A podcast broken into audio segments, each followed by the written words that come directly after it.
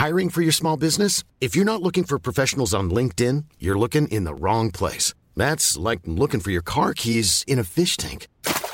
LinkedIn helps you hire professionals you can't find anywhere else, even those who aren't actively searching for a new job but might be open to the perfect role. In a given month, over 70% of LinkedIn users don't even visit other leading job sites. So start looking in the right place. With LinkedIn, you can hire professionals like a professional. Post your free job on linkedin.com slash people today. Noticias. ¿Qué tal? ¿Cómo le va? Estás a punto de escuchar Yo soy Javier Alatorre. las noticias con Javier Alatorre. La vamos a pasar muy bien. Comenzamos. Te voy a pasar el número de un cerrajero para que te haga una llave y te abras de aquí. Me pides que piense las cosas, pero yo ya me decidí ni cómo ayudarte. Si tú no eres feliz, qué lástima por ti. Difícil tu caso, que no has entendido que yo nada que veré contigo. Ándile. Difícil tu caso. Difícil tu caso. Oiga, está, está buena esta canción. Saludos a toda la familia Fernández, a todas las generaciones, las tres generaciones de los Fernández, que todos son muy talentosos. Es Alejandro Fernández. Difícil tu caso. A ver. Difícil tu caso, has entendido que yo nada que veré contigo.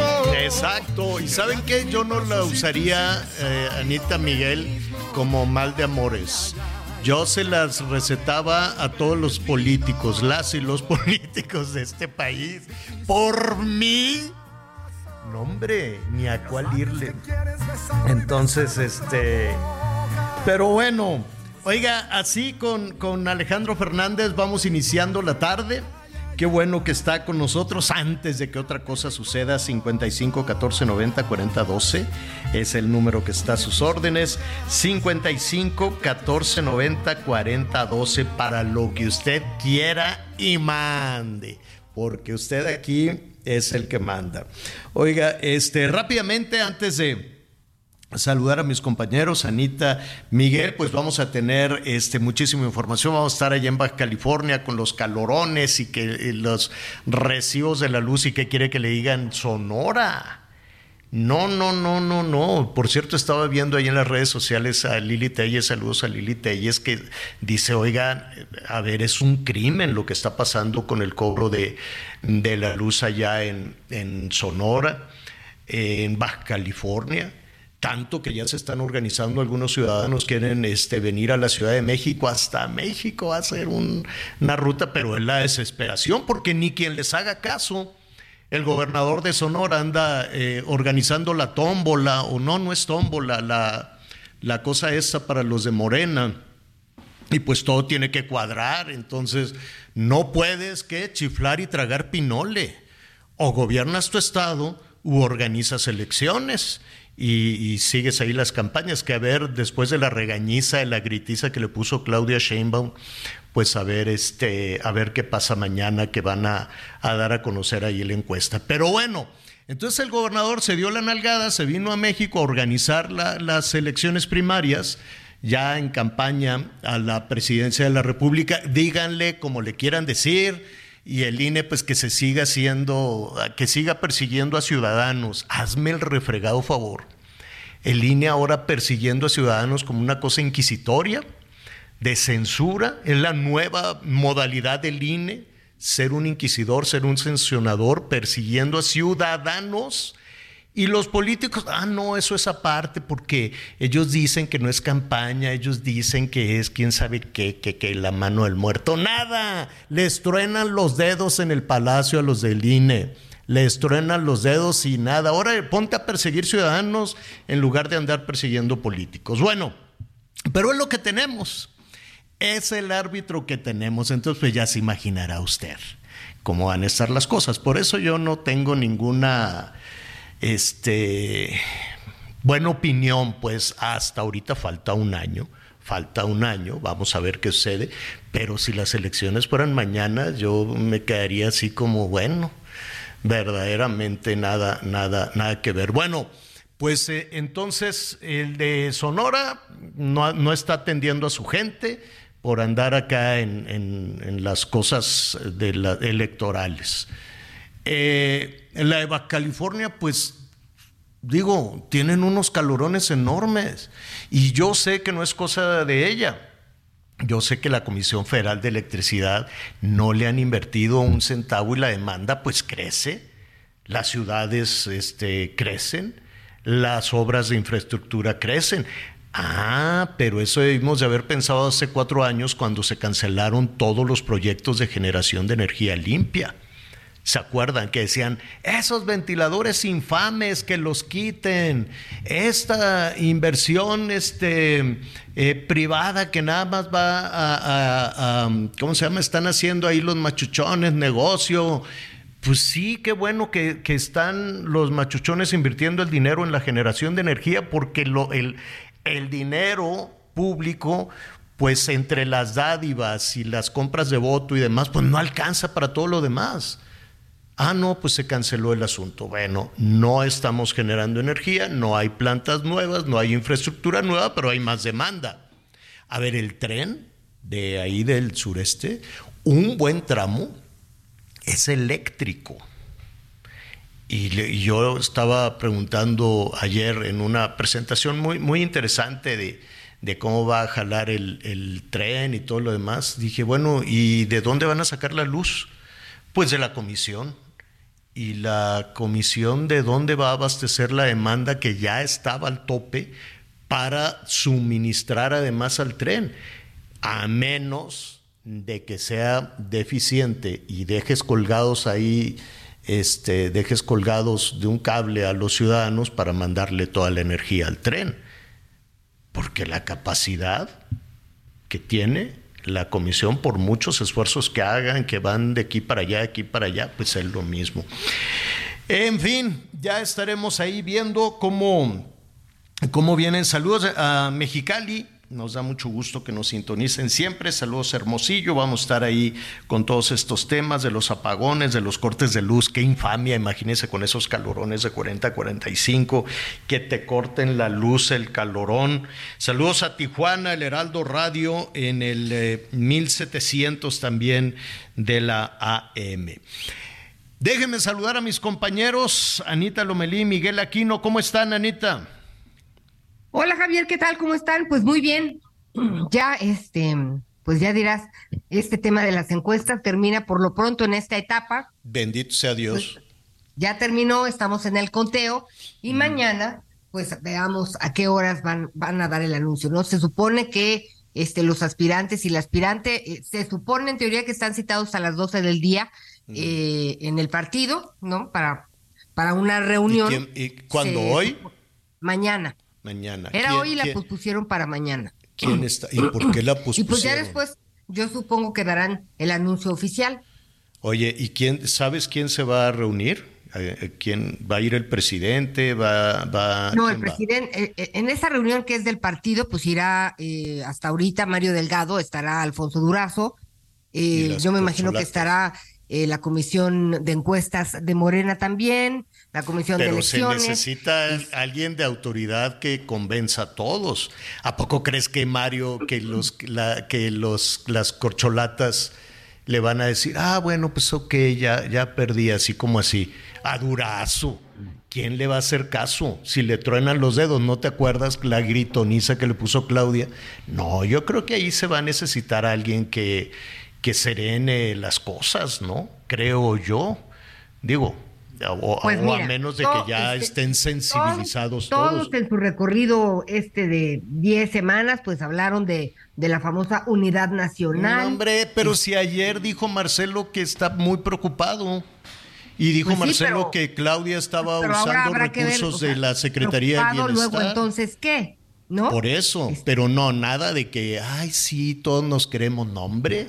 Pues en no una contienda, pues los nada. ganadores y los perdedores, pues siempre tendrán Sí, ahí un claro. tema, ¿no? Claro, El pero- proceso ha tenido, pues, bastantes bastantes problemas, ¿no? Bastantes desafíos. Vamos a ver ahora cómo no, ahora sí, que, que, pues nos platiquen, ¿no? ¿Qué fue lo que pasó? ¿Cómo, cómo salieron adelante de todas, este, pues las quejas que se fueron que se fueron levantando, las anomalías, o por lo menos que nos platiquen de las, algunas de las cosas que vimos en redes sociales. ¿Cómo, cómo fue que, cómo fue que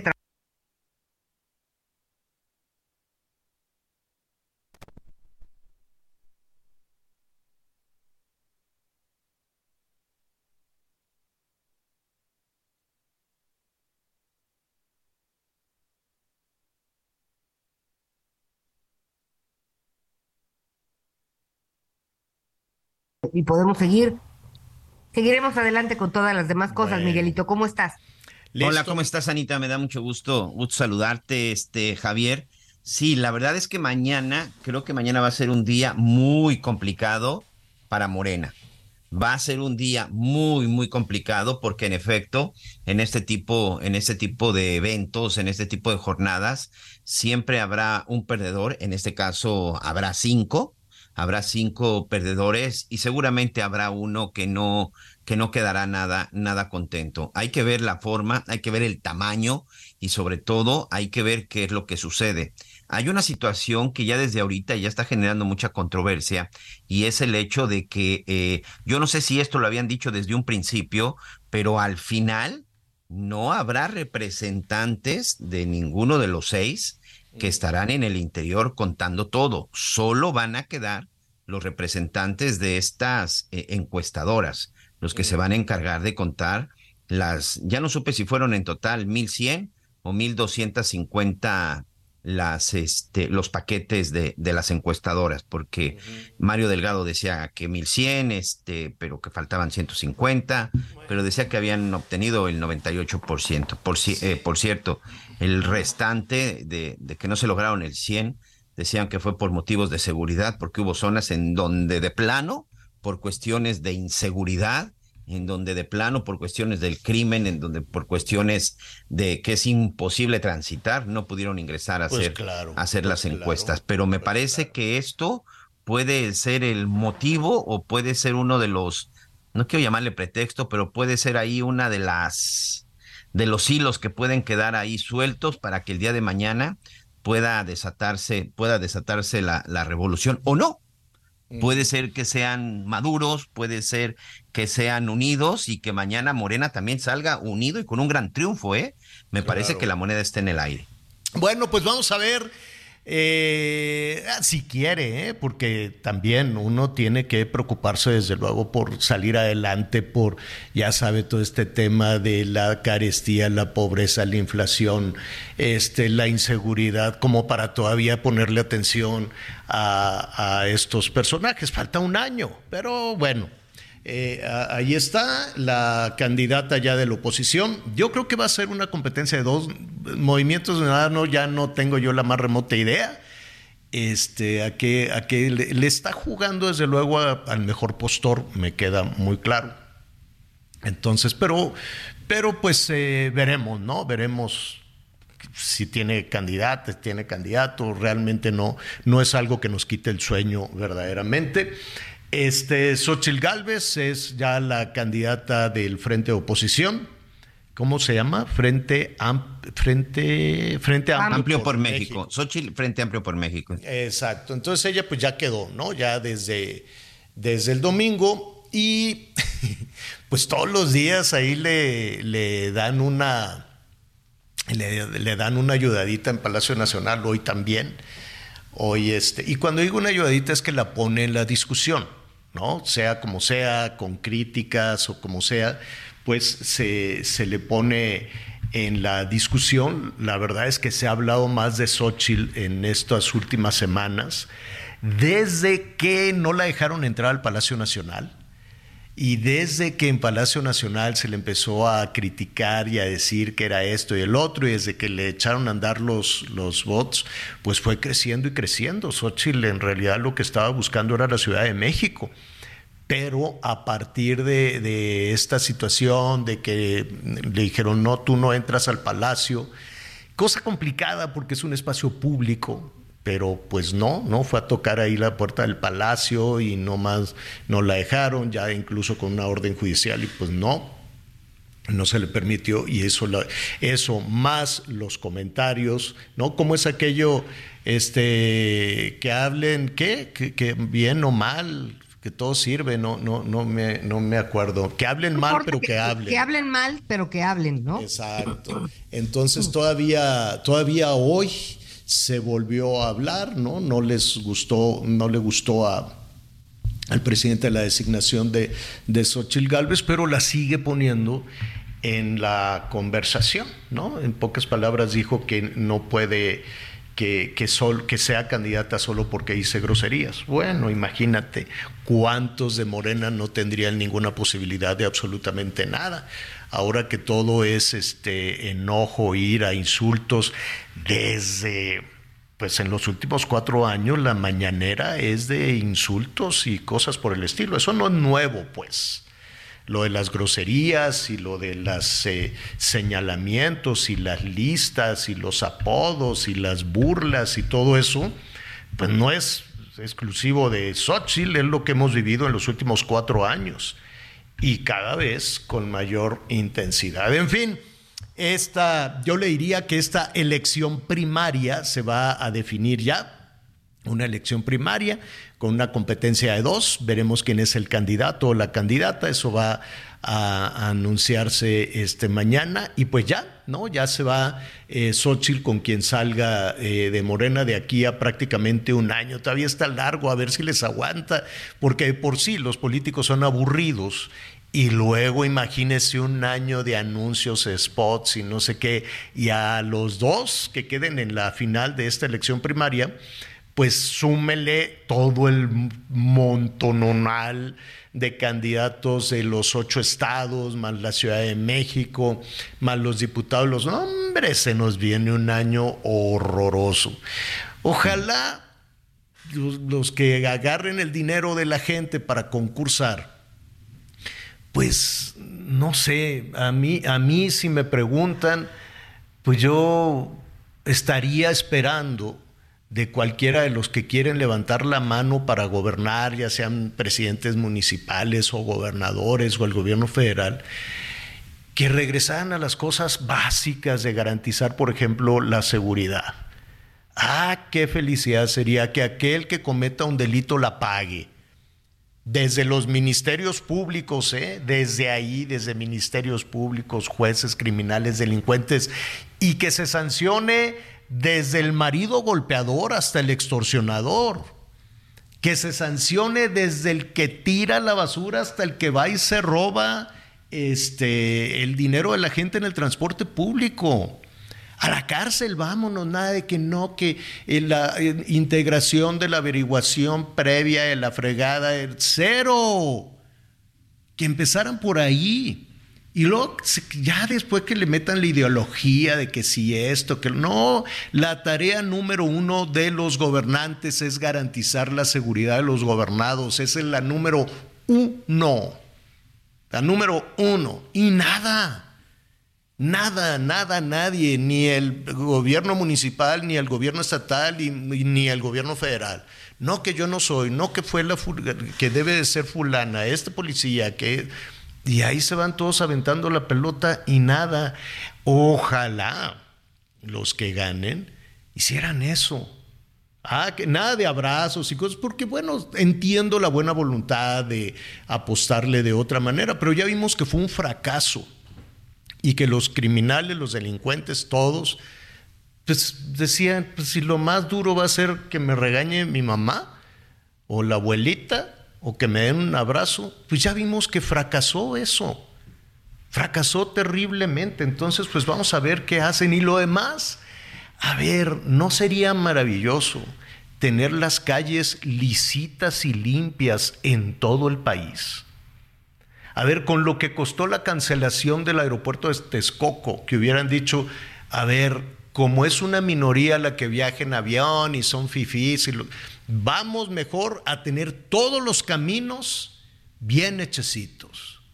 Y el funcionario municipal o estatal que se roba el dinero del chapopote, que se robe el dinero de la pavimentación a la cárcel, directito.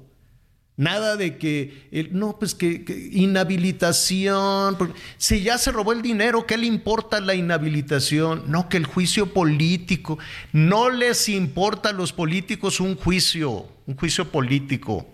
A la cárcel como Bukele, vámonos todos, ¿no? El que se robó lo del chapopote, el que se robó lo que tú quieras y mandes.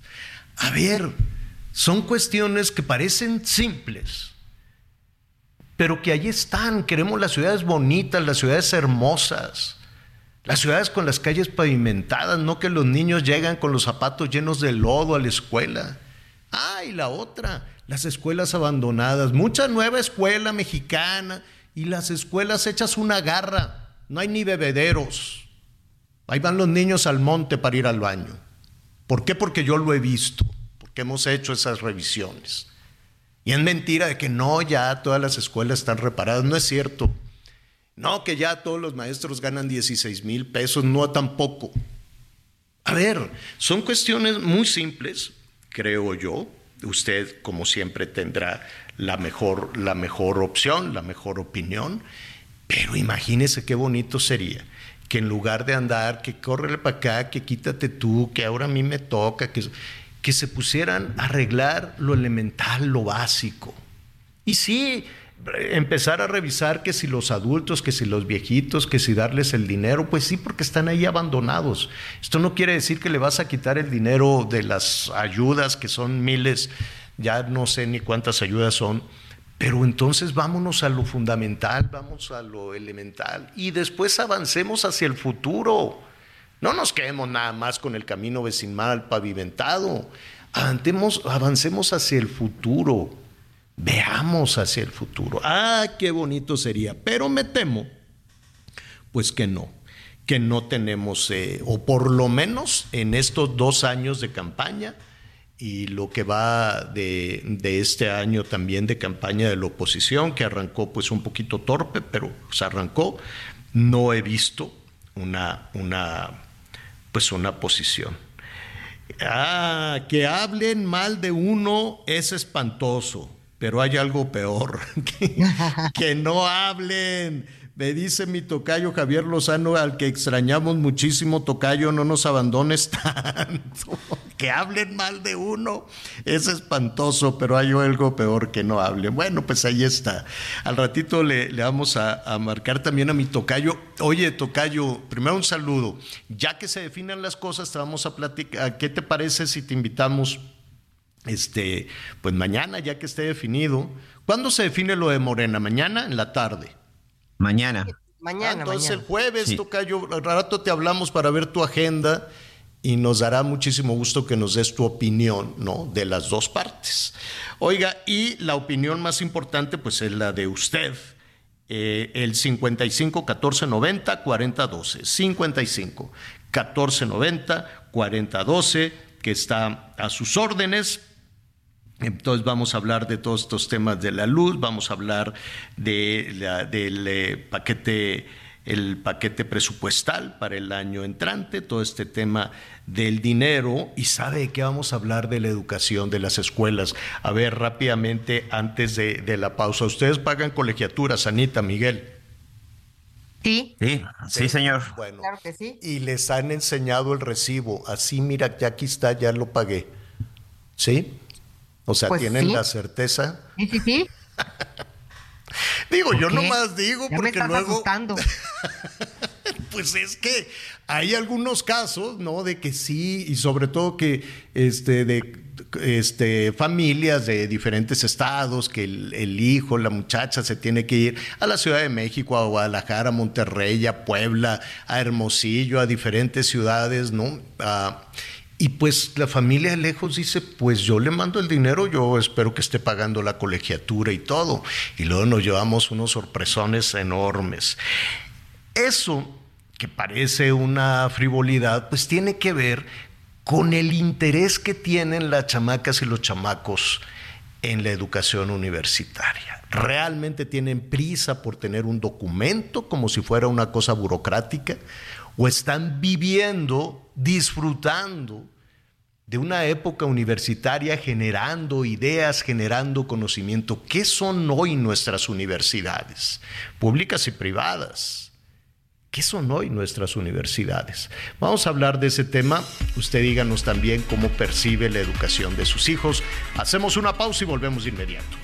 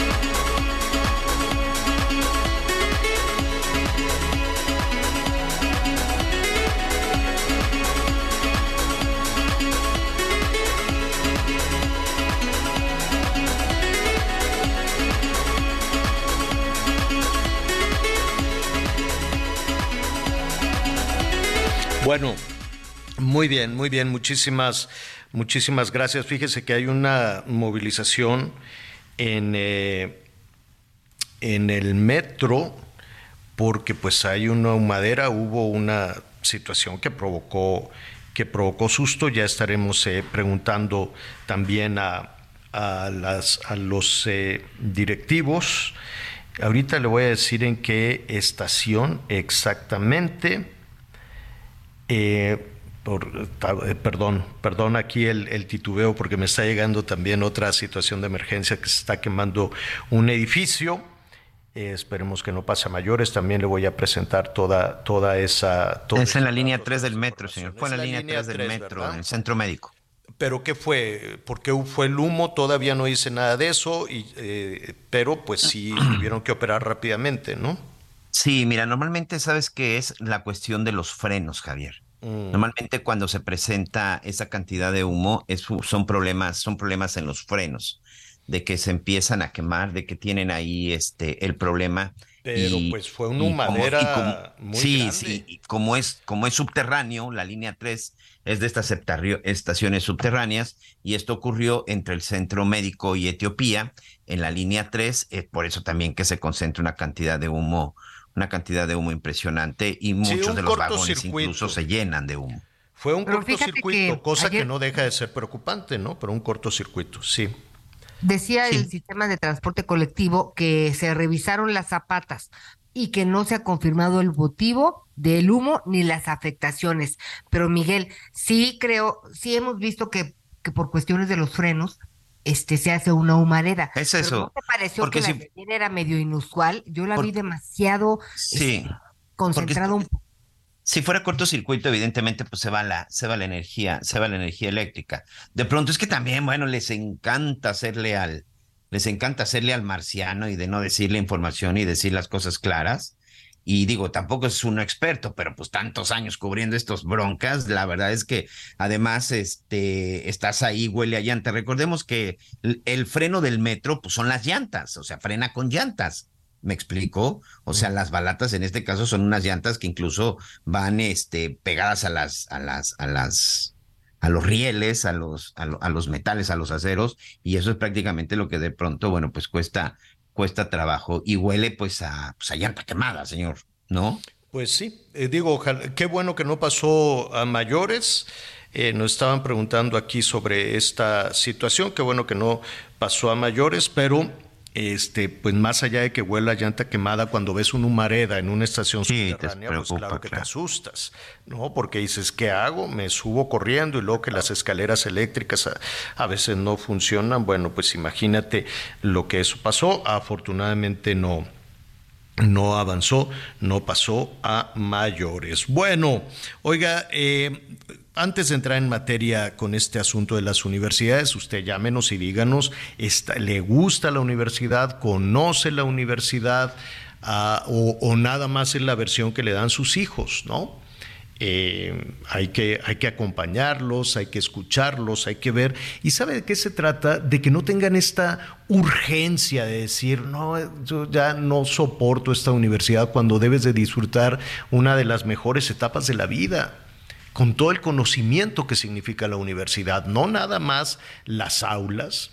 Ayer escuchaba a Ricardo Salinas Pliego en la universidad, en la inauguración de la Universidad de la Libertad, que no sabe usted qué proyecto.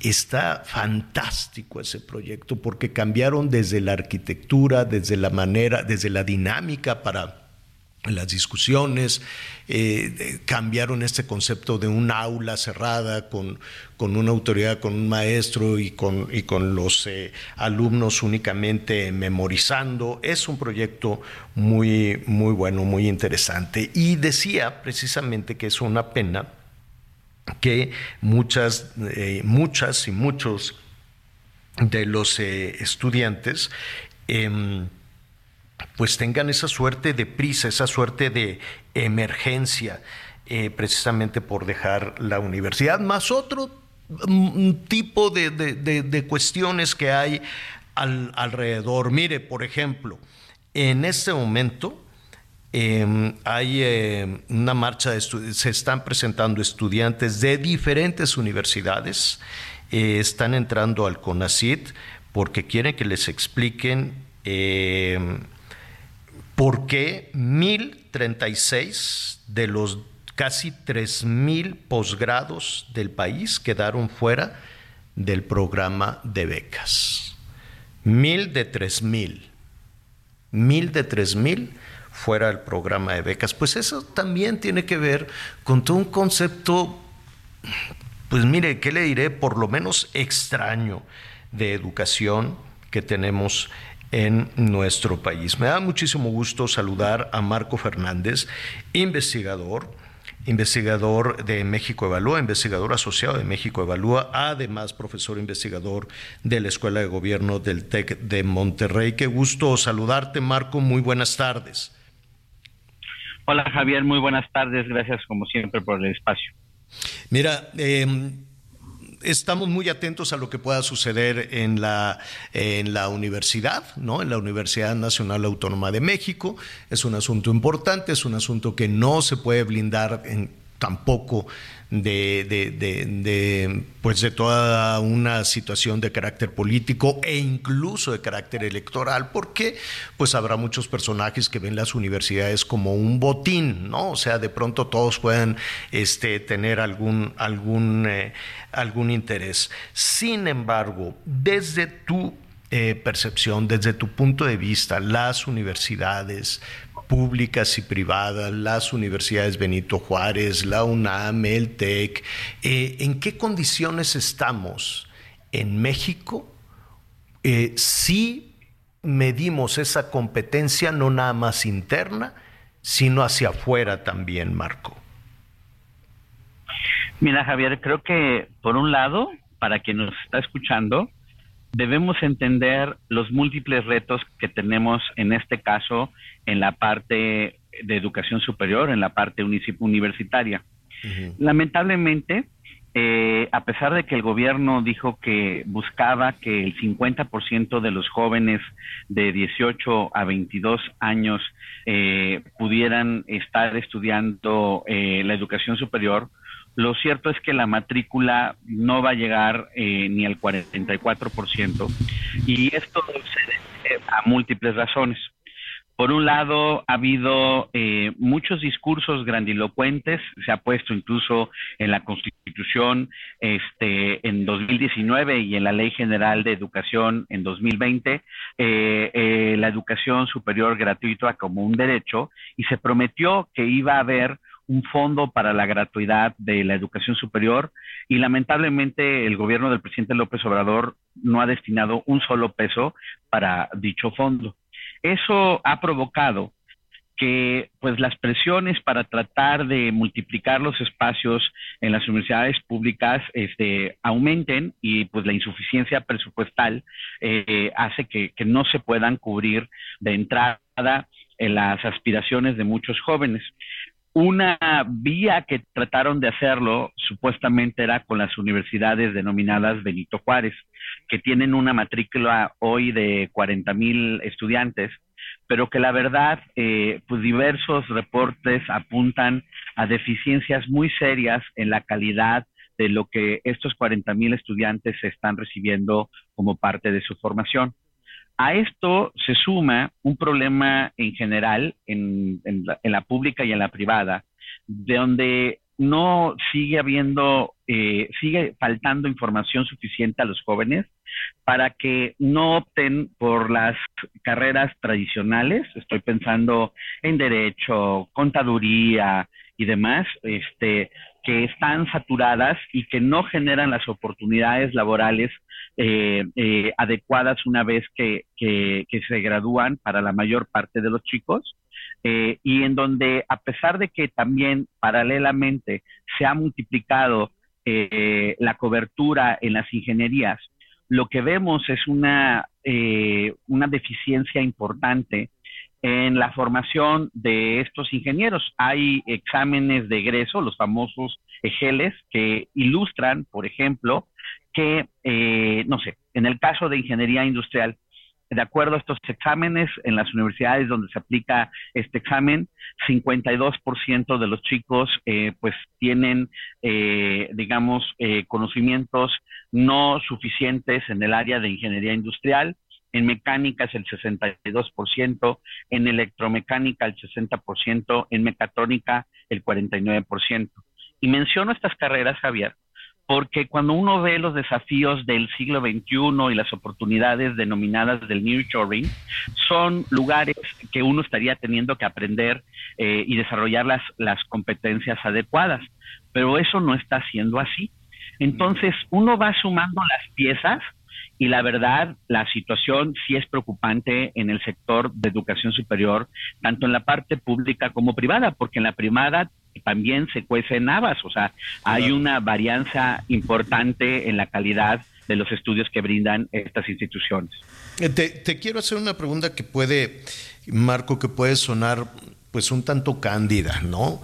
O que de pronto nos eh, eh, tratamos de, mirar hacia otro lado, pero a las y los estudiantes de nuestro país, ¿les gusta la universidad? Eh, pues mira, lo que sabemos de las, este, de las encuestas, por ejemplo, nosotros estamos haciendo un, un estudio para ver cómo los jóvenes de la media superior eh, técnica, es decir, quienes van al CONALEP o al CECITE, ven lo que aprenden y si ellos quieren seguir estudiando, ¿no? Si aspiran a ir a la universidad. Y la gran mayoría de ellos, 70%, busca seguir eh, estudiando. Pero al mismo tiempo, son muy críticos de los eh, en unas cosas o, muy honestos respecto a que por ejemplo eh, reconocen que no han desarrollado algo básico que es eh, el idioma inglés que en el siglo XXI es una necesidad no es un lujo de las competencias laborales. Hay un problema muy serio también en términos de la formación de los profesores que luego no, no logran una actualización eh, adecuada. Y todo se complica porque en la politización de muchas de las universidades, eh, pues las presiones presupuestales eh, son van en aumento hay un número importante de universidades que enfrentan pasivos muy grandes por las pensiones de los profesores y como no hay aumentos presupuestales y ahora además se habla de la gratuidad de educación superior y entonces hacen más difíciles incluso a las universidades públicas cobrar, por ejemplo, por un examen extraordinario. Ah, no, ¿por qué me vas a cobrar un examen extraordinario si yo tengo derecho a la educación pública gratuita? Pero el Estado mexicano no le da a esa universidad los recursos para entonces darle una buena educación a ese chico. Y entonces vamos sumando las piezas y la cosa, la verdad, sí se ve complicado en un momento, lo hemos platicado en los otros niveles educativos, en donde la universidad viene además enfrentando el reto de que los chicos que llegan a estudiar a la universidad traen deficiencias muy serias productos de la pandemia. Entonces, eh, pues la, y desde antes, ¿no? La, la, pandemia fue terrible, un bache terrible, hubo una deserción enorme eh, en todos los niveles este, educativos, pero yo me quiero imaginar que a nivel superior, pues ya muchísimas jovencitas y jovencitos dicen, pues ya perdí dos años, ya estoy trabajando dos años, ya, este, no, la, la vida para una jovencita, un jovencito universitario en dos años significa, significa muchísimas cosas. Entiendo que hay 20 o 20, más o menos este, jóvenes en, en, eh, esta edad ¿no? De, entrar a los estudios universitarios, corrígeme si me equivoco, son poco más o menos, lo estoy diciendo un, un poco de memoria. ¿Cuántos de esos 20 millones por la razón que tú quieras, pandemia o trabajo o, no lo que pueda resultar más atractivo eh, todo, ¿no? Incluso el crimen organizado o la en fin, ¿no? Hay muchos factores para que muchas de estos 20 millones de jóvenes no entren a, la universidad. Sabemos más o menos, hay una medición de cuántos de esos 20 o no sé si son más eh, quienes tendrían Mira, hay una universitaria. Hay una hay un dato que, que retrata, creo, la tragedia de la desigualdad de oportunidades educativas en nuestro país.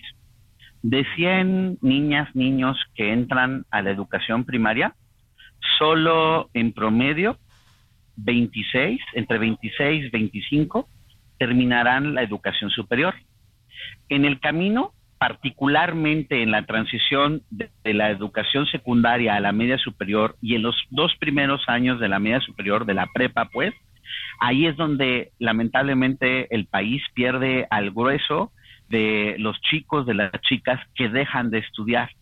Y esto es una tragedia porque al tener truncos sus estudios, lo que sí demuestran los datos del INEGI es que el tipo de trabajo al que van a aspirar va a ser más precario, van a tener menores oportunidades, menores sueldos y cuando crezcan es muy probable que el tipo de oportunidades educativas que le hereden a sus hijos tampoco van a ser las mejores y por lo tanto se perpetúan en el tiempo los círculos de desigualdad este y de pobreza en el país.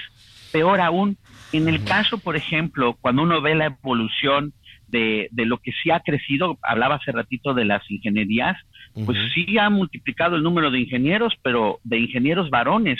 Hay un problema serio de sesgo de género en donde no hemos podido fortalecer el desarrollo de las habilidades de la ciencia, lo que le llaman en inglés las habilidades STEM, este, eh, que son de la parte científica, técnica, eh, matemática, eh, esas no las hemos podido desarrollar de manera equitativa respecto a las mujeres. Y eso también provoca eh, una desigualdad otra vez en términos de las oportunidades laborales que estas mujeres pueden tener a pesar de que terminen sus estudios universitarios porque estudian carreras tradicionales que no le van a generar muchas oportunidades de chamba en el futuro.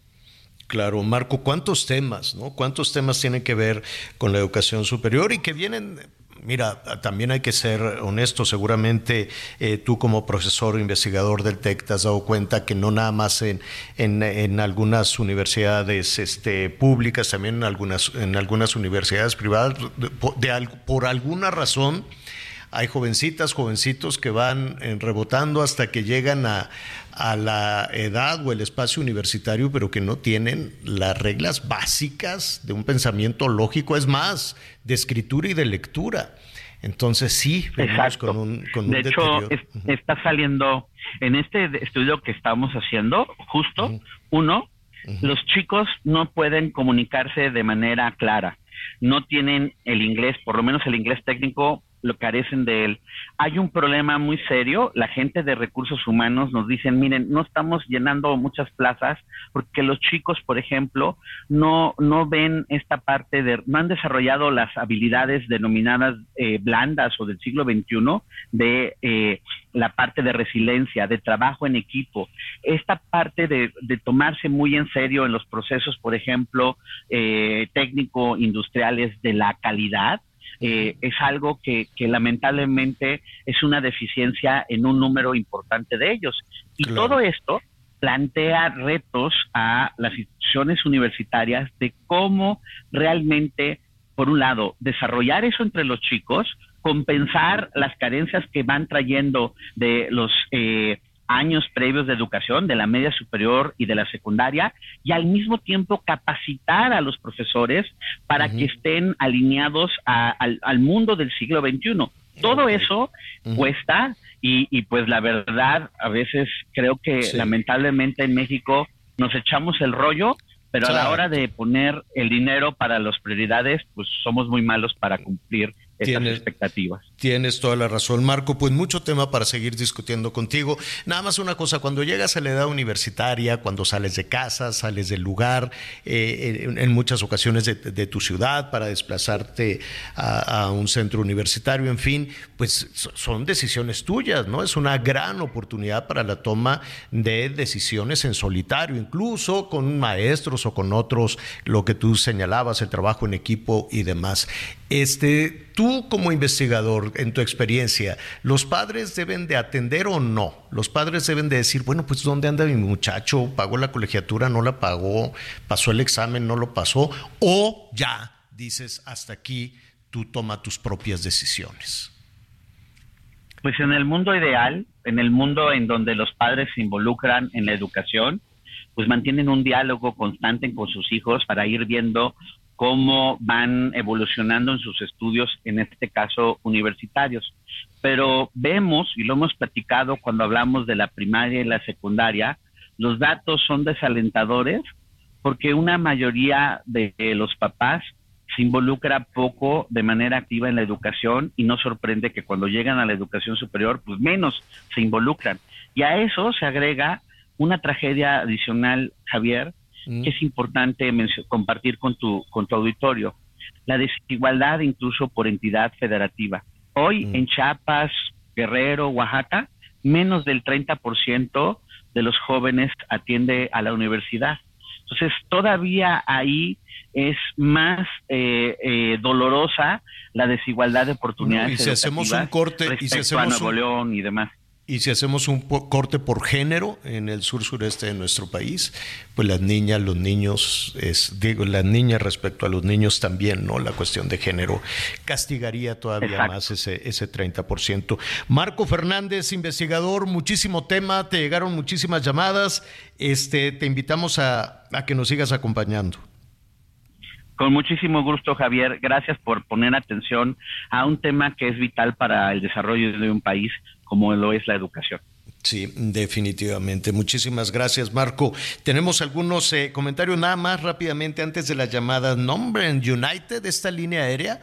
atención todos aquellos que querían ir al otro lado, que están esperando pues un pariente o que tienen que hacer un, vuelo por lo que usted quiera y mande hacia pues hacia los Estados Unidos o a diferentes partes del mundo. United es una empresa enorme, grandotota. Entonces, todos los vuelos de United en tierra, todos, ninguno despega.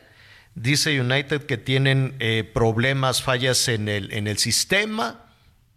Y, y, ahí los dejaron. Entonces, pues imagínate el caos, porque son, si le sumamos, pues deben de ser millones de personas y a ver cómo, pues la onda expansiva que va a tener de tener a todos esos vuelos, que se les descompuso la computadora, ¿no, Miguelón? Sí, que al final es una cuestión de seguridad, Javier, porque pues, es la forma de comunicación, la forma de rastreo, la forma de, de guía, de comunicación, sí, literal, un problema de computadora, un problema de comunicación, un problema de rastreo y todas las aeronaves que tenían que en este momento movilizarse están en tierra. Todas las unidades de United Airlines en Estados Unidos están aterrizadas. Nadie se mueve hasta nuevo aviso, hasta que no salgan de esta emergencia. Y por supuesto, pues es un caos todos los aeropuertos de la Unión Americana. Válgame Dios, ya que estamos contigo, Miguelón, llamadas y lo vamos con Anita. ¿Cómo vamos? Muy bien, pues tenemos varios comentarios. Me dice, buenas tardes, Javier. Mi hija quedó en el colegio de bachilleres, que nos queda a tres horas y media de camino de ida, igual número de horas de regreso y ninguna autoridad me ayuda a cambiarla de plantel. Nos toca turno vespertino y llegamos a casa casi a la medianoche. Mi niña terminará dejando la escuela. Gracias, la señora Valentina Vargas. Doña Valentina, pues busque a ver si nos alguno de los de las 200 universidades que dicen que se hicieron en, la, en, este, en esta administración, a ver si alguna de esas le queda más cerca, pues dicen que la hicieron en las zonas más cercanas. Miguelón, estás cucando a Anita. Pero a ver, ¿de dónde, de dónde nos llama esta señora? A ver, si ahorita nos manda su mensaje. Señor, el viernes en Campeche dijeron que se inauguraron 200 universidades. ¿No dijeron eso, Ana María Lomelí? Sí, sí, sí dijimos, Miguel Aquino. Eso, eso dijeron. Hicimos, ya, ya Eso dijeron, eso dijeron. No, y recuerda, y acuérdate que estábamos checando en dónde estaban las universidades y pues bueno, hay casi en, hay 145 planteles de entrada que por lo menos dos planteles por estado. Y Chiapas y Oaxaca son los que tienen más con 14 y 18, ¿te acuerdas que lo comentamos? Pero, pero bueno, a ver, aquí lo que pasa es que a esta niña es, es inhumano ponerle una escuela a tres horas de distancia. ¿En qué cabeza cabe? A tres horas de distancia en transporte público o en lo que usted quiera.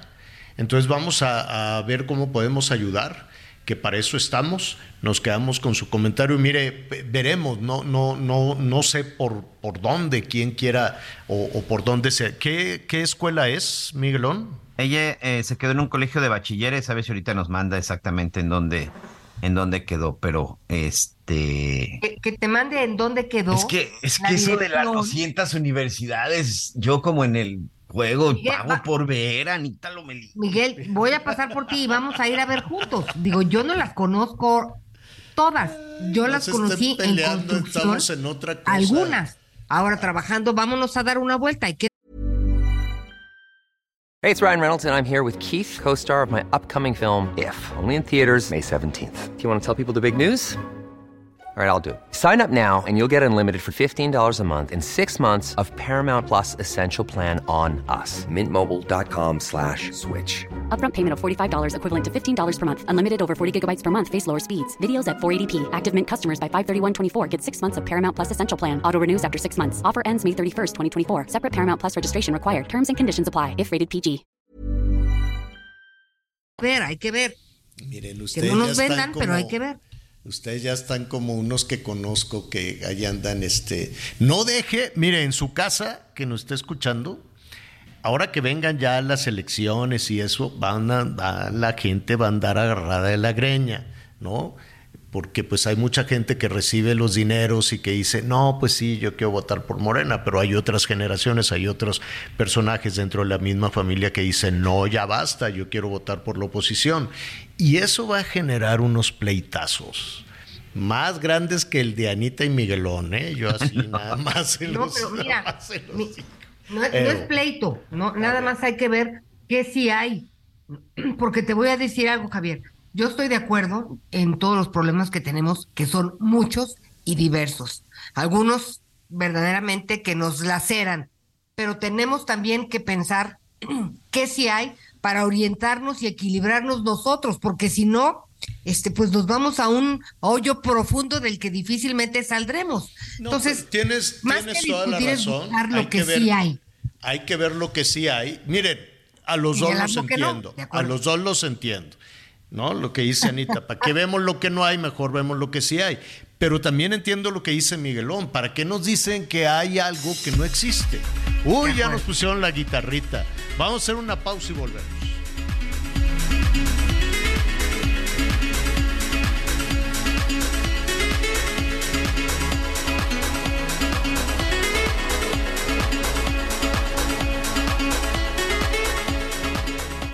Tesla llegó a Nuevo León.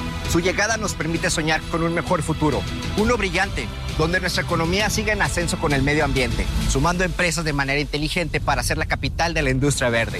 Un futuro donde existan empleos bien pagados y educación de primer nivel. Hoy somos la puerta de entrada al futuro para todo el país, porque Tesla no solo llegó a Nuevo León, llegó a México. Bienvenido al futuro, bienvenido Tesla. Soñemos con un nuevo Nuevo León. El gobierno del nuevo Nuevo León. Conéctate con Javier a través de Twitter, arroba javier-alatón. Sigue con nosotros. Volvemos con más noticias. Antes que los demás. Todavía hay más información. Continuamos. Las noticias en resumen. Tres personas de alta peligrosidad se fugaron del penal del municipio de La Piedad, Michoacán. Los prófugos son identificados como Vicente Aguilar, Juan Carpinteiro y Francisco Javier Acosta. Dos de ellos son exsoldados y están implicados en el asesinato de un sacerdote católico ocurrido en 2016. En Iguala Guerrero se registró un ataque armado en el mercado municipal Adrián Castrejón. El saldo fue de tres personas muertas y una herida. Hasta el momento no hay reportes de personas detenidas por este hecho. El director de Obras Públicas del municipio de Amatlán de los Reyes, Veracruz, Antonio Hernández Carvajal, fue asesinado por un grupo criminal luego de que se reportara su desaparición. De acuerdo a las primeras indagatorias, el funcionario fue raptado por hombres armados mientras se dirigía al ayuntamiento y su cuerpo fue encontrado posteriormente en la comunidad Palo Alto. Hoy el dólar se compra en 16 pesos con 84 centavos y se vende en 17 con 79. Bueno, eh, ya decíamos que mañana se, se define, ¿no? Eh, digamos que va a haber un cierre en lo que podríamos calificar como una elección primaria rumbo a la presidencia de la República en nuestro país. Ya eh, la candidata del Frente, Xochitl Gálvez, está definida. Mañana veremos quién es el candidato o la candidata de Morena. Y en adelante, pues viene nueve meses, ¿no? Un poquito más, más o menos de este Campañas. pues, de, de campañas y para algunas personas van a seguir. Las campañas ya llevan dos años, ¿no? Las del frente no, ellos arrancaron muy, muy tarde, muy desdibujados. Y, y, eh, Morena sí arrancó motores, no todos, no todos, pero sí algunos de, de los que se van a definir mañana, sí ya llevan más de un año en, en campaña. Pero bueno, eh, el asunto es que viene también una temporada de mucho regalo, mucho dinero, mucha dádiva. Este, las playeras, las promesas, el dinero, las tarjetas, no, no, mira, te voy a dar esta tarjeta, pero ya nada más que gane la vamos activando. En fin, ya sabe, toda esta temporada de promesas, promesas, promesas, que luego nos llevamos unos, unos frentazos, ¿no? Tremendos. No, no, unas desilusiones bárbaras con todos, ¿eh? Con el PAN, con el PRI, que quiere que le diga. Con Morena, pues pasó lo mismo para algunos de nosotros que veíamos, ¿no? Algún, alguna esperanza de que las cosas sean diferentes, pues no, no, definitivamente no fue así, ni con el PAN, ni con el PRI, ni con Morena. Pero es lo que hay tenemos ese juego, a menos de que se cambien las reglas en algún momento, tenemos ese juego, donde pues habrá una cantidad de dinero, se va a abrir la llave del dinero de una manera este, eh, impresionante. Mire, en alguna ocasión, en un momentito vamos a platicar, o, o déjeme saludar primero a, a Pedro Tello, este analista económico, asesor empresarial, a quien me da muchísimo gusto invitarlo. ¿Cómo estás, Pedro? ¿Qué tal, Javier? Buenas tardes, buenas tardes, Anita. Gracias por la invitación. Oye, Pedro, yo recuerdo que eh, algunos, algunos funcionarios menores y no tanto en el gobierno de Peña Nieto, pues con mucho descaro, ¿te acuerdas de esa administración tan frívola y descarada en términos de corrupción? Decían, es que vamos a soltar el dinero a la, a la mitad de la administración, ¿no? Ellos entraron que en el 2012, ¿no? Entonces que para la, que para la elección intermedia iban a soltar el dice, ahorita la instrucción, imagínate, porque además son algo serio estos de Atlacomulco. Me decían, ahorita la instrucción es agarra, porque para el 2015 vamos a abrir la llave y luego tampoco abrieron la, la, llave, se robaron también lo del 2015, pero me llamaba la atención cómo esta, este ABC de las eh, cuestiones políticas y electorales en este país es abrir la llave y, regalar un dinero que ni siquiera es tuyo, ¿no? Un dinero que es, que es de la gente y que debería de utilizarse de manera, de manera pues más inteligente, honesta, limpia, correcta, ¿no? Ahora la discusión, si no me equivoco, vendrá también con eh, las pensiones. Em, hay toda una discusión de si se debe de bajar constitucionalmente también eh, la edad de 68 a 65, Peña Nieto lo tenía en 65, esta, la 4T lo subió a 68, pero ahora, ¿no? En una oportunidad política, pues también hay que bajarlo a 65. Y la oposición, Xochitl, dobló la oferta. Pedro dijo, ah, sí, a 65, pues nada, yo la bajo a 60. ¿Hay dinero que alcance para, para todo esto, para todo este tema de, del dinero?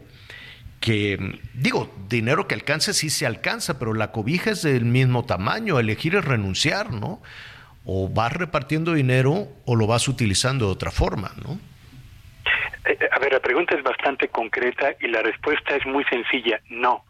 No hay dinero que alcance, diría yo, para bajar de 68 a 65 años la pensión para adultos mayores y mucho menos para poder cubrir una población mayor si se toma como punto de referencia la propuesta de, eh, de Xochitl Galvez.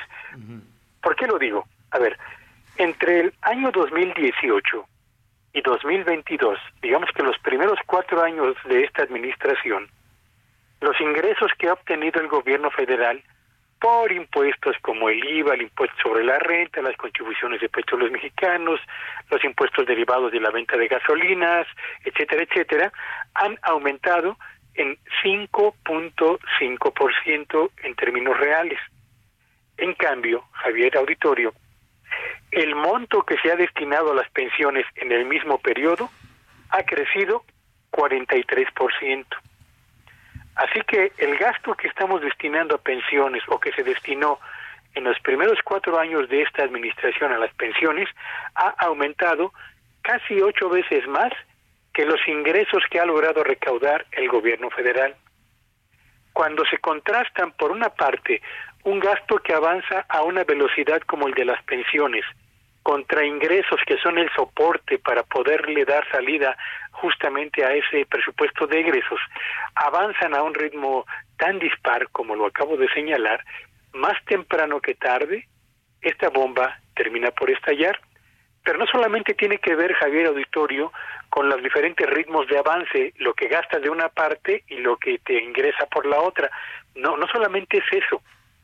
En la medida en la que gastamos más en pensiones, que no está a discusión si son justas o no, hablo solamente de los números, en la medida en la que gastamos más en pensiones, los recursos disponibles para la construcción de hospitales, para renovar el equipo de análisis clínicos en hospitales, para la compra de medicinas, para la programación y el equipamiento de quirófanos, para la mejoría de infraestructura educativa, que va desde pizarrones, borradores, baños, bardas, etcétera.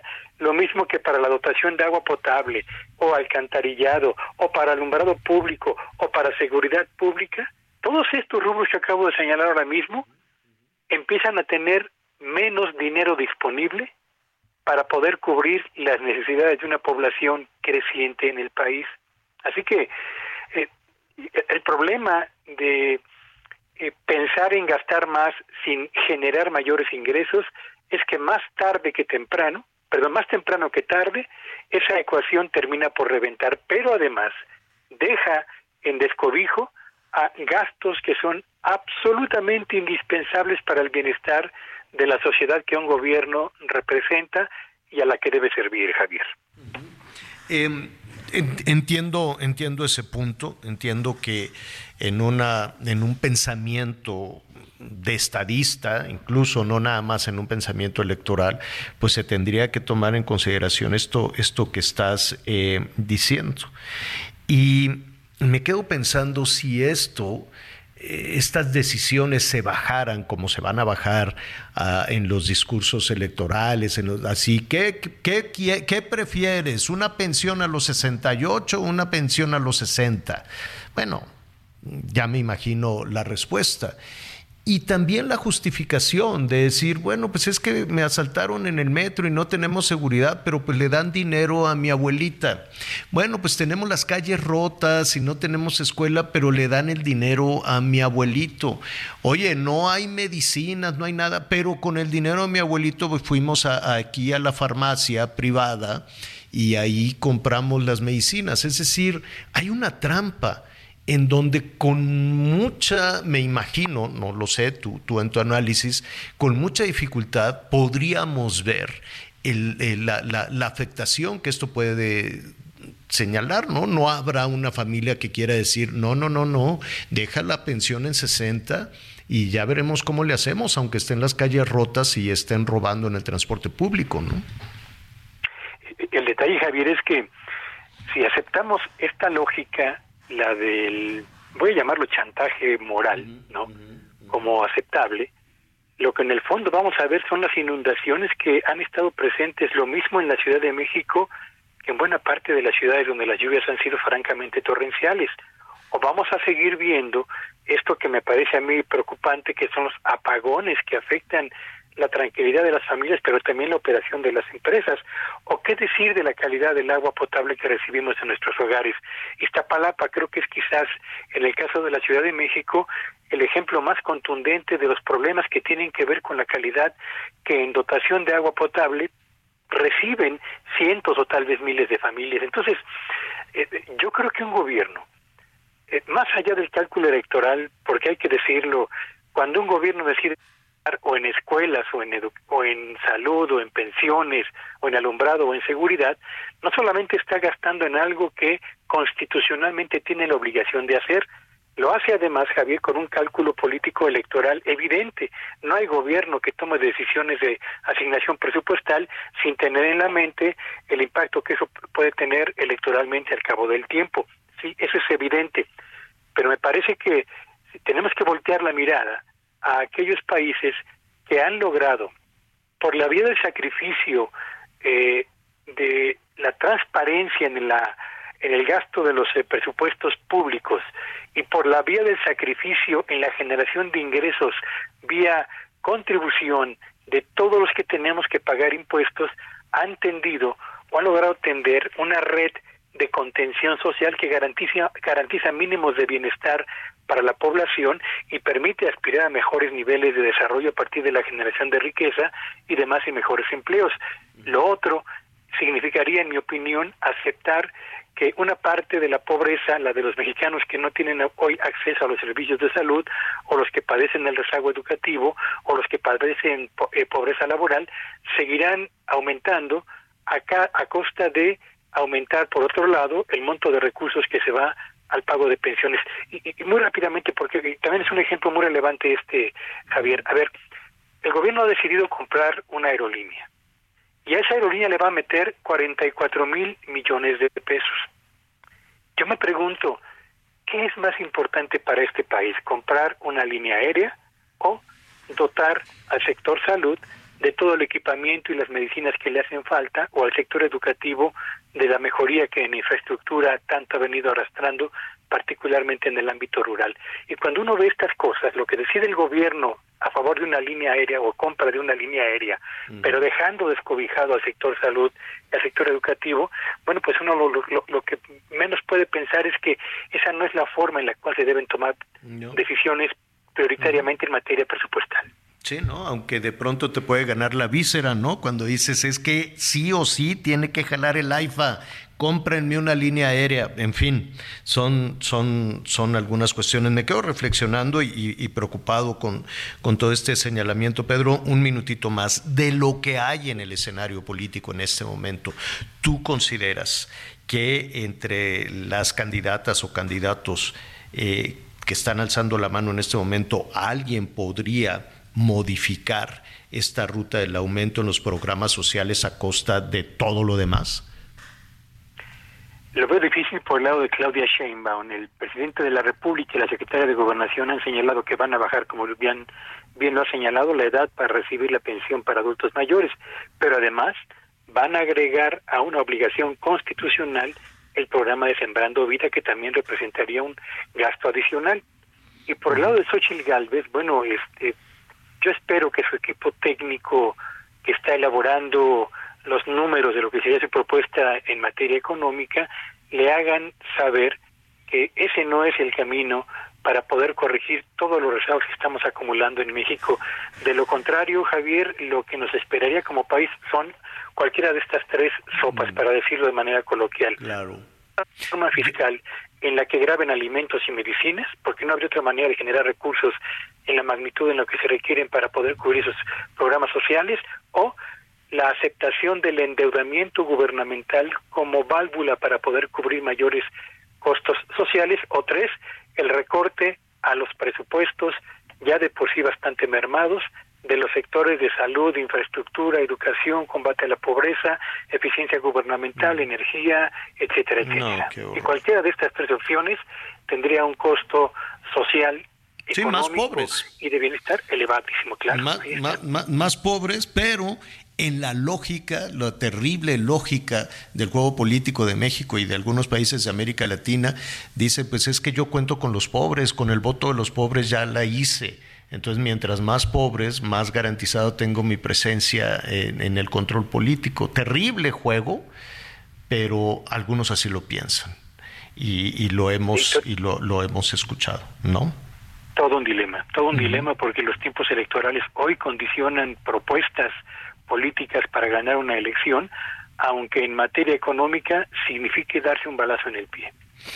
Pedro Tello, estaremos atentos a lo que suceda. Mañana pues va a ser una, una jornada importante y si no tienes inconveniente, eh, tú nos indicas que, si esta semana o la que viene, hacer, ¿no? Más o menos ya eh, resuelta esta elección primaria, por así decirlo, pues ir, eh, ir comparando un poquito, ¿no? ¿Quién, quién, quién ofrece más?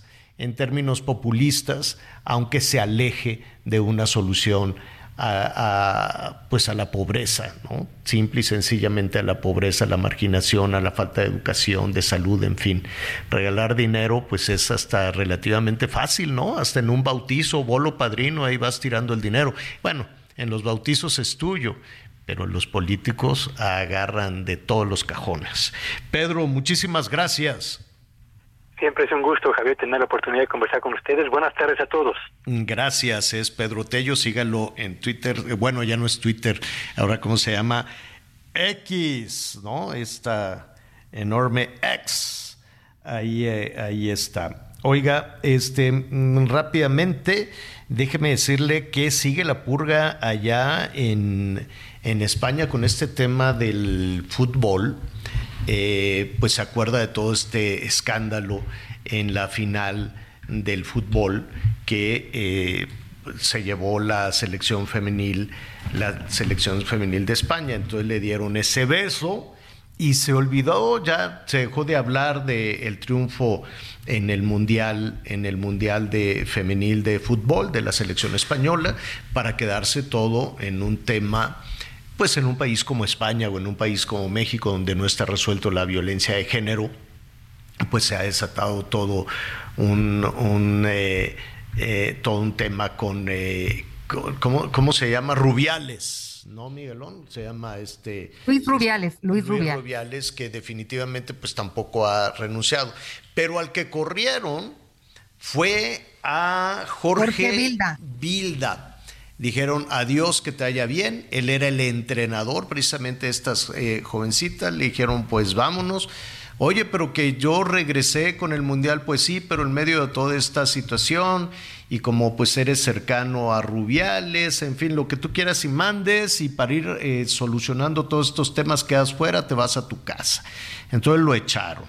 Él dijo ya después, al cabo yo ya me quería ir y no sé qué, pues todos lo dicen de, de esa manera, pero pues nada más regresar del eh, Mundial allá en Australia, vámonos, adiós, y va a quedar eh, Montse Tomé. Montse Tomé era, digamos que su brazo derecho, eh, ahí en la selección femenina y ella va a ser la primera mujer en dirigir la selección femenina de fútbol en España, porque de plano le dijeron, tú quedas fuera, fuera ya todos los señores. Dice United en este momento, ya dimos con que era la consola. Era la consola la que se nos descompuso, encontramos una solución ya por el problema tecnológico y entonces los vuelos ya están despegando. Fiu, qué susto, ¿no? Que de pronto fíjate que dependa toda una empresa, todo un avión, dependa de una máquina. Yo supongo que alguien picó el botón que no era y, pues allí estuvieron buscando. Y se estamos trabajando con los clientes que perdieron los vuelos para que puedan llegar a sus destinos. Pero imagínense el tamaño de esa empresa de United y que este y que de pronto pues todo se entierra, ¿no? Eso sí estuvo eso sí estuvo feón, eso sí estuvo complicado, pero qué bueno, aquellas personas que estaban ahí en No, eh, pero pero más vale, ¿no, Javier? Porque eso sí es peligroso, porque al final pues esa es una forma de controlar todas tus salidas, todos tus sí, aterrizajes. Sí, sí, sí, sí, O sea, más vale. Ahí sí creo que es más vale pues salir Exacto. un poco tarde o llegar un poco tarde. Ahí sí creo que claro. nadie pondría en duda o nadie diría, pues más vale. Más El vale vuelo- tarde, señor. El vuelo que tomé el viernes pasado, el antepasado. Ya estábamos en el avión. ¿Cómo se llama esto cuando eh, vas, qué dicen? Carreteando, o sea, cuando se va moviendo despacito el avión para agarrar vuelo, ¿no? Para ponerse en la pista y ahí vas atrás de otros, vas atrás de otros aviones. Total, que vámonos, ¿no? Este, puntual, relativamente puntual hasta eso. Y agarra vuelo, ¿no? ¿no? Entonces dices, ya ahorita hace, ya ves que truena así, crack, crack, ¿no? Con el tren de aterrizaje, quiero suponer, no lo sé, uno se va imaginando cosas. Y ya íbamos este, para arriba, bueno, todavía en pista, pero ya agarrando mucha, mucha velocidad. Y de pronto ¡uh! se frena. Yo dije, Madre Santísima, ¿y ahora qué pasó? Y este, se frena el avión así de golpe y fregazo, zúmpale. Y busca, baja la velocidad, o sea, no se paró definitivamente, pero cuando agarra velocidad para despegar, pues debe de ser una velocidad considerable. Entonces frenó y ya se fue más despacito y nos salimos de la pista. Digo, no, no, no, no accidentalmente, sino el piloto sacó el avión despacito, pausado. Yo dije, pues yo creo que ahorita nos van a bajar y nos van a decir que van a revisar la computadora o algo. No, y se volvió a formar atrás del montón de aviones. Yo dije, qué raro. Y ya se volvió a formar y luego ya nos tardamos otros 20 minutos ahí formados y luego ya despegamos. ¿Qué habría en la pista? ¿Quién sabe? ¿No? Porque pues, preguntas, pero las, las eh, personas que atienden ahí pues dicen, no, pues es que en la cabina algo, pero ya nos dirán qué pasó. No, nunca nos dijeron. Yo no sé si... Espero que no haya sido algo de algún error de tráfico aéreo, se cruzó un perrito, quién sabe, vaya usted a saber. Ya ve que en el aeropuerto, este pobre aeropuerto, yo no sé en qué va a acabar ese aeropuerto, ya no le van a dar un centavo, un centavo partido a la mitad le van a dar al, aeropuerto, todo para presionar a que se vayan al otro, quiero suponer, pero el otro, con todo respeto, está bien bonito el Felipe Ángeles, pero no, no, no creo que sea la alternativa, no es una solución para un hub, no tiene la capacidad, no cabe ni la mitad de, la demanda de la Ciudad de México, pero pues es lo que hay. Eh, en, temas de, del aeropuerto. Bueno, entonces, rápidamente nos queda un minutito. ¿Con quién, Anita, Miguel, con quién vamos a alguna llamada? Bueno, pues ahí les voy. A ver. Dicen aquí, hola mis amigos, deseo que todo vaya bien en su día. Este asunto de la luz está muy feo. Aquí llegó de 16 mil pesos y somos ¿Qué, tres adultos qué? y una pequeña. ¿En Este, y dónde? no me descuentan los apagones que a veces son y duran bastantes horas. ¿Y a quién le reclamas? Este, soy Raúl Guerrero y Javier, pues también más música mexicana Si es septiembre, la vamos a poner. ¿De dónde habla Raúl? de Cancún. De Cancún, sí, allá tienen unos apagones. Bárbaro. Dímelo a mí. Ya, Miguelito, no, Miguelito. om. no Ese, te ese fui yo, nada más que no le puse mi nombre. Oye, no hagas corajes, Miguelón, porque acuérdate que te pusiste malo. No sabes, señor. Y además aquí se te queman los aparatos. Oye, mira, aquí tengo rápidamente uno. Buenas tardes. Felipe Flores de Xometla, Colman, México. Es mentira que construyeron las 200 universidades Benito Juárez. Por ejemplo, en Texcoco había una de ingeniería civil construida desde el 2018. Le cambiaron el nombre y ya la cuentan. Dice, Valga. excelente día, Anita, Miguel. Y aquí ya, bueno, me da toda una explicación, pero pues ya me dicen La- que tenemos que ir a pausa. La, la retomamos después de la pausa. Volvemos. Conéctate con Ana María a través de Twitter, arroba Anita Lomelí. Sigue con nosotros. Volvemos con más noticias. Antes que los demás. Todavía hay más información. Continuamos. Las noticias en resumen. Este lunes se reportó el desplome de un helicóptero en terrenos de la comunidad de la Higuera en el municipio de Tuxpan, Jalisco. Personal de protección civil informó que cuatro personas murieron en el accidente. El helicóptero habría despegado del aeropuerto, aeropuerto del aeropuerto Miguel de la Madrid Hurtado, esto de Colima. El secretario de Seguridad Ciudadana de Celaya, Guanajuato, Jesús Peralta, sufrió un atentado en el que resultó ileso. Sin embargo, en el ataque uno de sus escoltas murió cuando se encontraba a bordo de su camioneta. Autoridades de Veracruz informaron sobre la detención de José Francisco N., presunto asesino del locutor Pedro Pablo Cumul, ocurrido en Jalapa en noviembre de 2022. Según las investigaciones, este sujeto, después de participar en un accidente automovilístico con la víctima, lo siguió y presuntamente lo ejecutó. Este martes se formó la tormenta tropical Jova en el Océano Pacífico. Se ubica a una distancia de 715 kilómetros al sur-suroeste de Punta San Telmo, Michoacán. De acuerdo con la Conagua, hasta el momento, Jova no representa una amenaza para el territorio nacional. Tome sus precauciones. Si no es amenaza, se va a ir ahí costeando. Jova se llama este. Esta, es tormenta, ¿verdad? Se va a fortalecer. Pues temporada de huracanes es normal que va a haber unos aguaceros, unos aguaceros enormes, muchísima, muchísima precaución, sobre todo en esta zona de, de Colima, ¿no? En Colima sí es donde se va a acercar ahí un poquito antes de vamos a ver cuál es la trayectoria, ¿no? Si va, si gira en su trayectoria hacia territorio continental o se va hacia, hacia el Pacífico. Bueno, a ver, este estábamos, eh, nada más hay que concluir la, la- el comentario, Miguelón, porque se nos entró la guitarrita, entonces se quejaban, decían, no, pues pe- algunas personas que veían la posibilidad de acercarse a, a esta universidad, ¿no? Sí, mira, aquí nos decía Felipe Flores de Xometla Colman, dice, es mentira que construyeron las 200 universidades Benito Juárez. Por ejemplo, en Texcoco había una de ingeniería civil construida antes del 2018, le cambiaron el nombre y ya la cuentan. Su calidad educativa es muy baja. Les importa más generar cuadros de activistas políticos que profesionistas. La educación pública requiere un giro de 180 grados. Nunca vamos a competir con China, dice. Y aquí requerimos mayor presupuesto para la educación y verdaderos planes de estudios, no la llamada Nueva Escuela Mexicana. Excelente día, Javier Anita. Miguel, buenos días a la, eh, Javier Latorre y todo su equipo. Este gobierno no tiene vergüenza, miente y siguen mintiendo.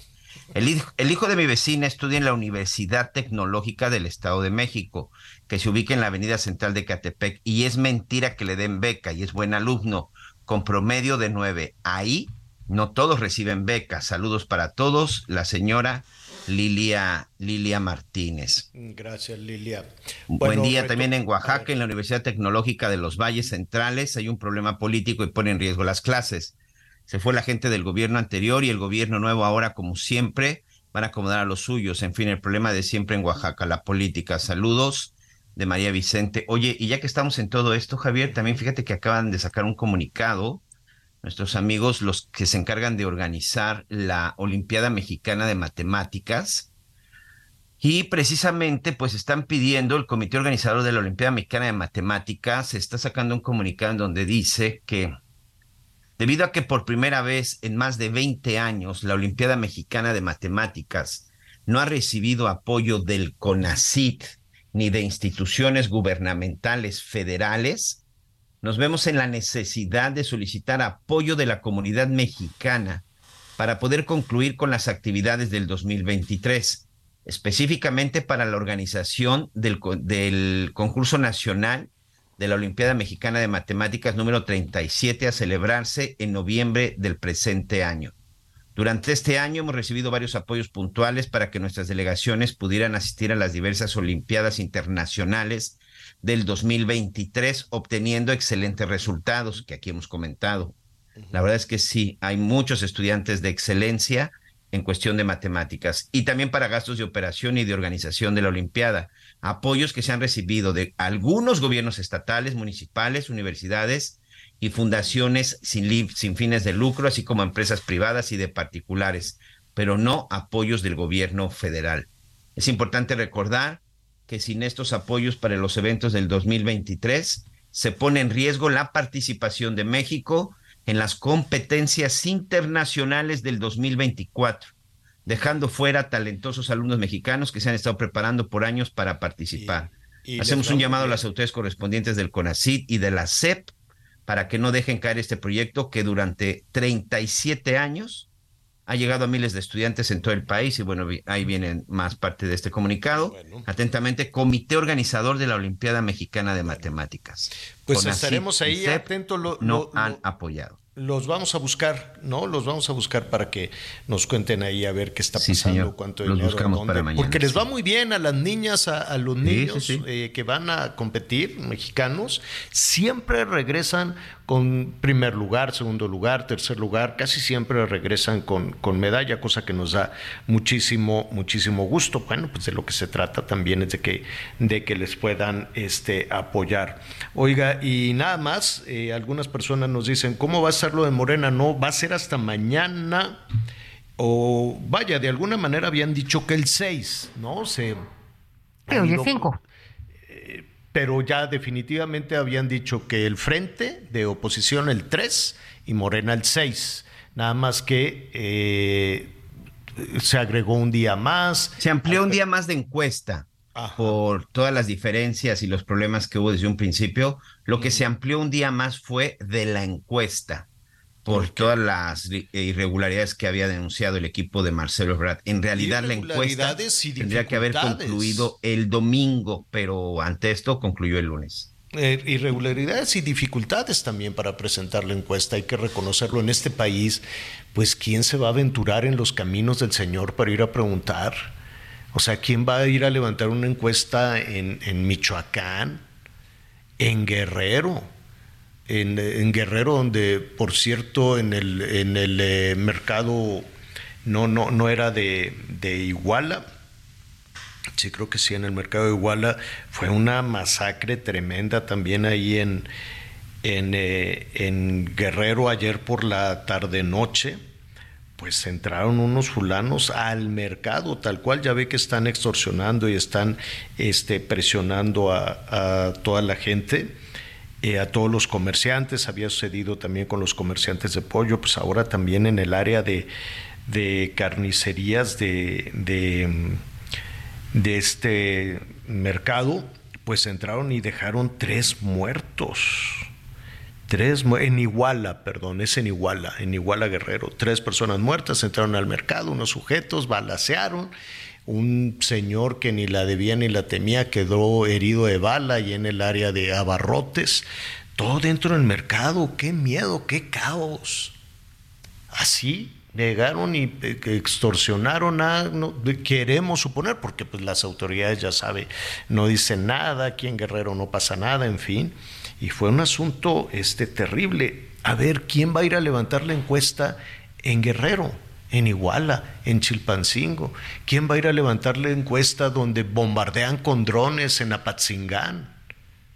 ¿No? En la misma Ciudad de México, ¿en qué rumbos de Donde lo secuestran, Javier, incluso lo decía la misma directora de encuestas del INEGI en el Senado de la República, ella misma lo decía. Hay lugares en donde incluso tienen que pagar hasta el famoso derecho de piso para poder hacer su trabajo, una declaración que fue muy controversial.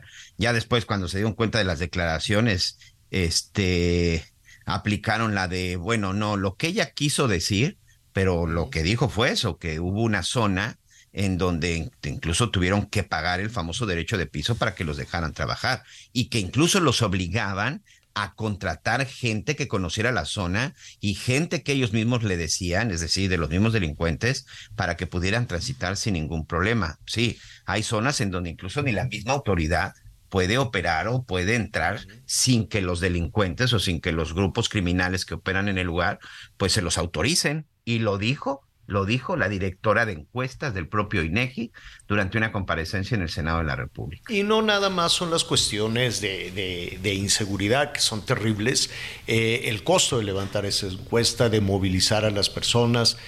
Eh, no sé si son los vino tinto o, cada, o cada candidato mandó a su equipo con algún color, no, no tampoco quedó muy, muy claro, muy clara toda esa situación más, este, a ver, eh, a, 50 grados, vete de puerta en puerta, ¿no? O sea, son ejercicios que desde un escritorio de la Ciudad de México dicen, sí, que todo dar y ponemos y que hagan una encuesta. Y lo mismo hicieron los del frente, ¿eh? que tampoco le salieron ahí las cuentas y dijeron, no, bueno, a ver, vamos a, mejor ya no, mejor ya no hacemos la, la elección, la votación este, y que se baje Beatriz, porque imagínate que la más popular en las encuestas fuera una y la ganadora en las urnas fuera otra. A ver cómo ibas a solucionar ese entuerto. Entonces dijeron, no, no, no, ya de una vez mejor quitamos esto. ¿A qué voy?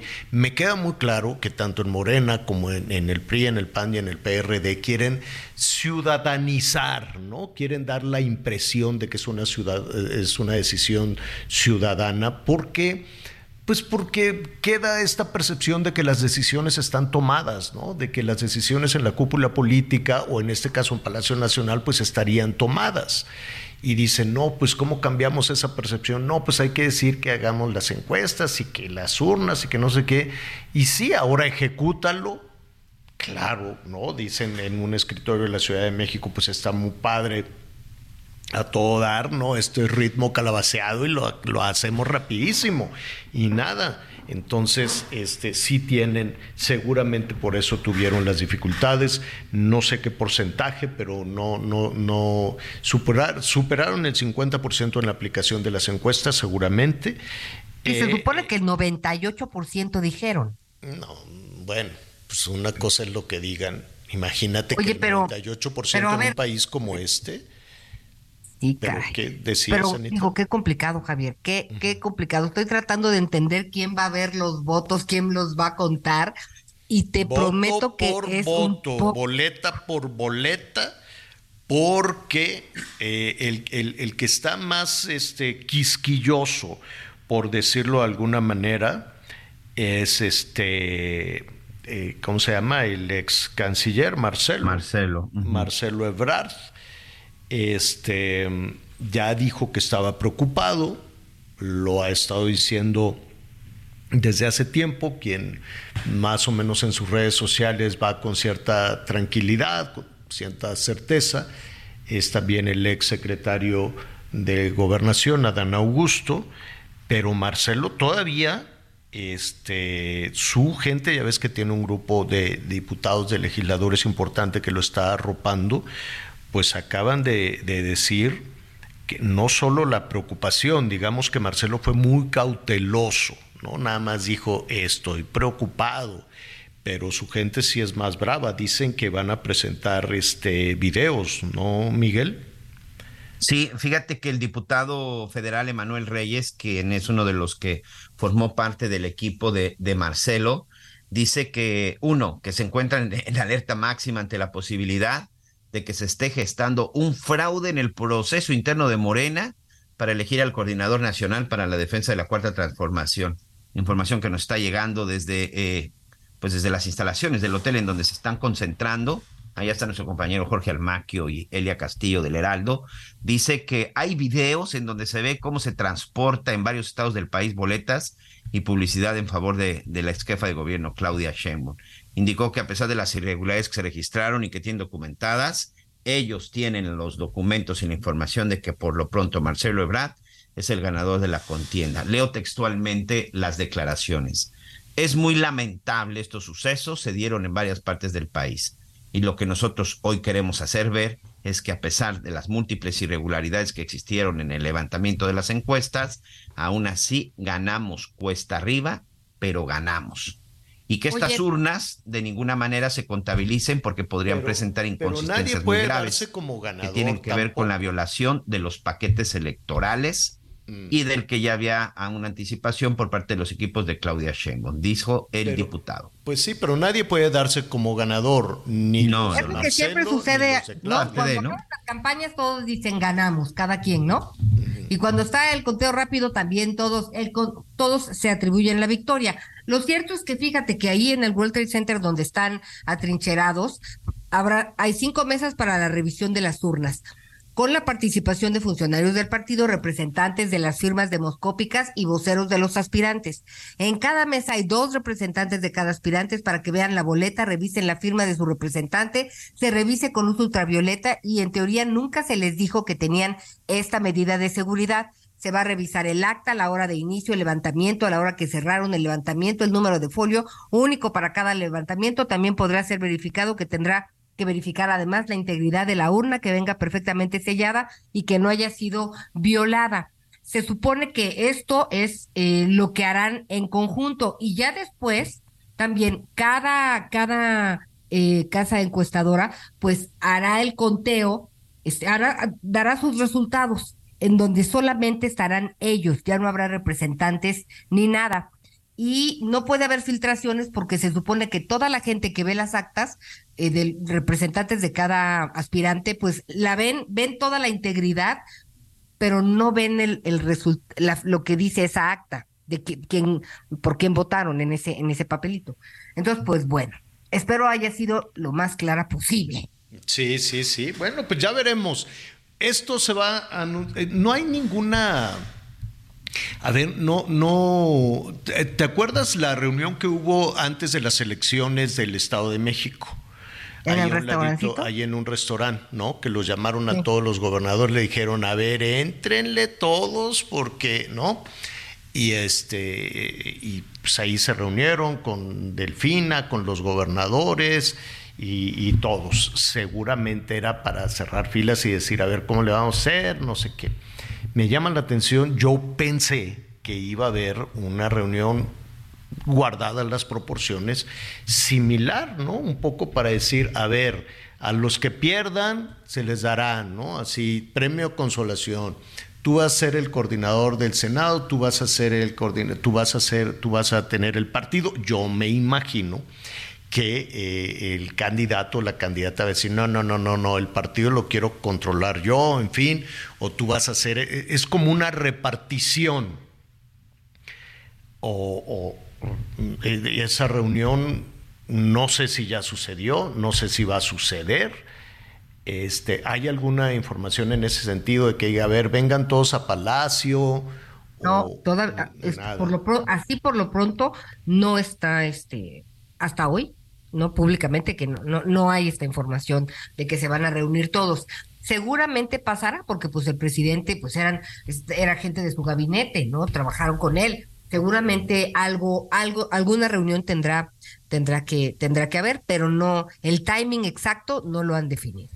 Oigan, y yo me imagino, mm, esto es únicamente atendiendo desde luego todas las eh, eh, los análisis que hacen, los que saben de todas estas cosas, ¿no? Pues yo creo que ahí rondando, ¿no? Turun, turun, turun, ¿no?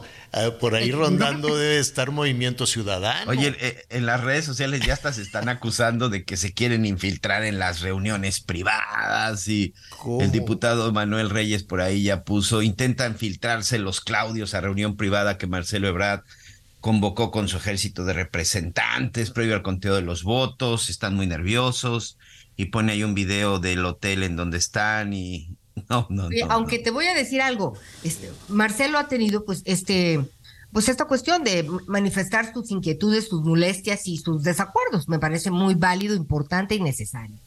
Pero los otros cuatro pues dan como que al principio algún tal vez un poco Ricardo Monreal, este, pero fuera de ahí, ¿no? En este instante, pues todos están en, en, una aparente serenidad morena, este, y pues digo, yo me imagino que todos piensan que cada quien ganó y que todos están igual, igual de nerviosos. Sí llama la atención que estén, eh, pues, las declaraciones han sido, a ver, vamos a ser realistas, las declaraciones de ganadores han sido solo de dos.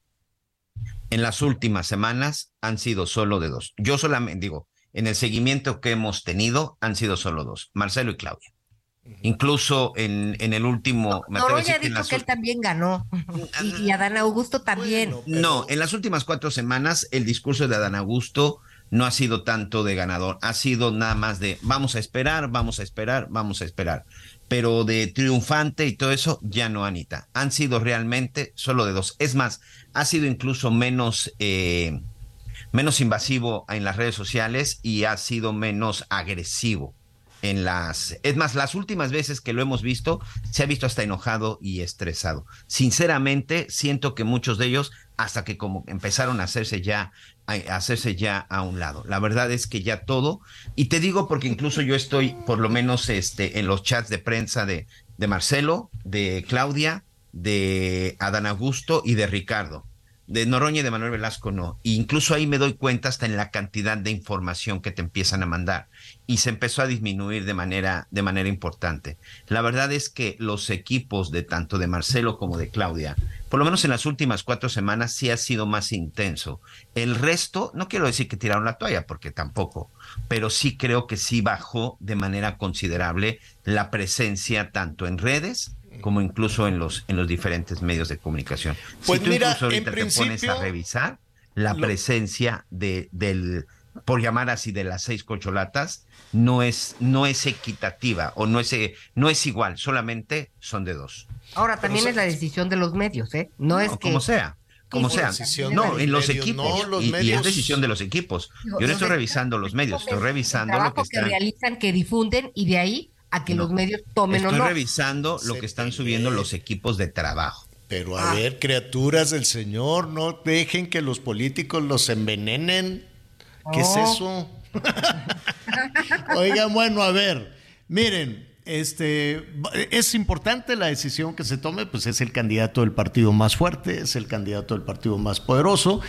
Este, estaban muy desdibujados, estuvieron muy aburridos en sus campañas, honestamente anduvieron en muchos actos este con templetes y cosa y media pero todos con, con, estilos este no algunos más más relajados otros con un tono como que le bajaron mucho al, al, al, ritmo de hablar y, pero pues honestamente en los 70 días de campaña pues yo no recuerdo así algo contundente no algo realmente estuvieron sí trabajaron mucho, no sé cómo se movieron, si aviones, aviones privados, este, porque no creo que, imagínate, salir todos los días a algún lugar del país por el aeropuerto de la Ciudad de México, pues iba a ser una verdadera complicación. Entonces, no sabemos, hay una parte nebulosa de las bardas, los espectaculares, los aviones, los equipos, pues todo eso cuesta.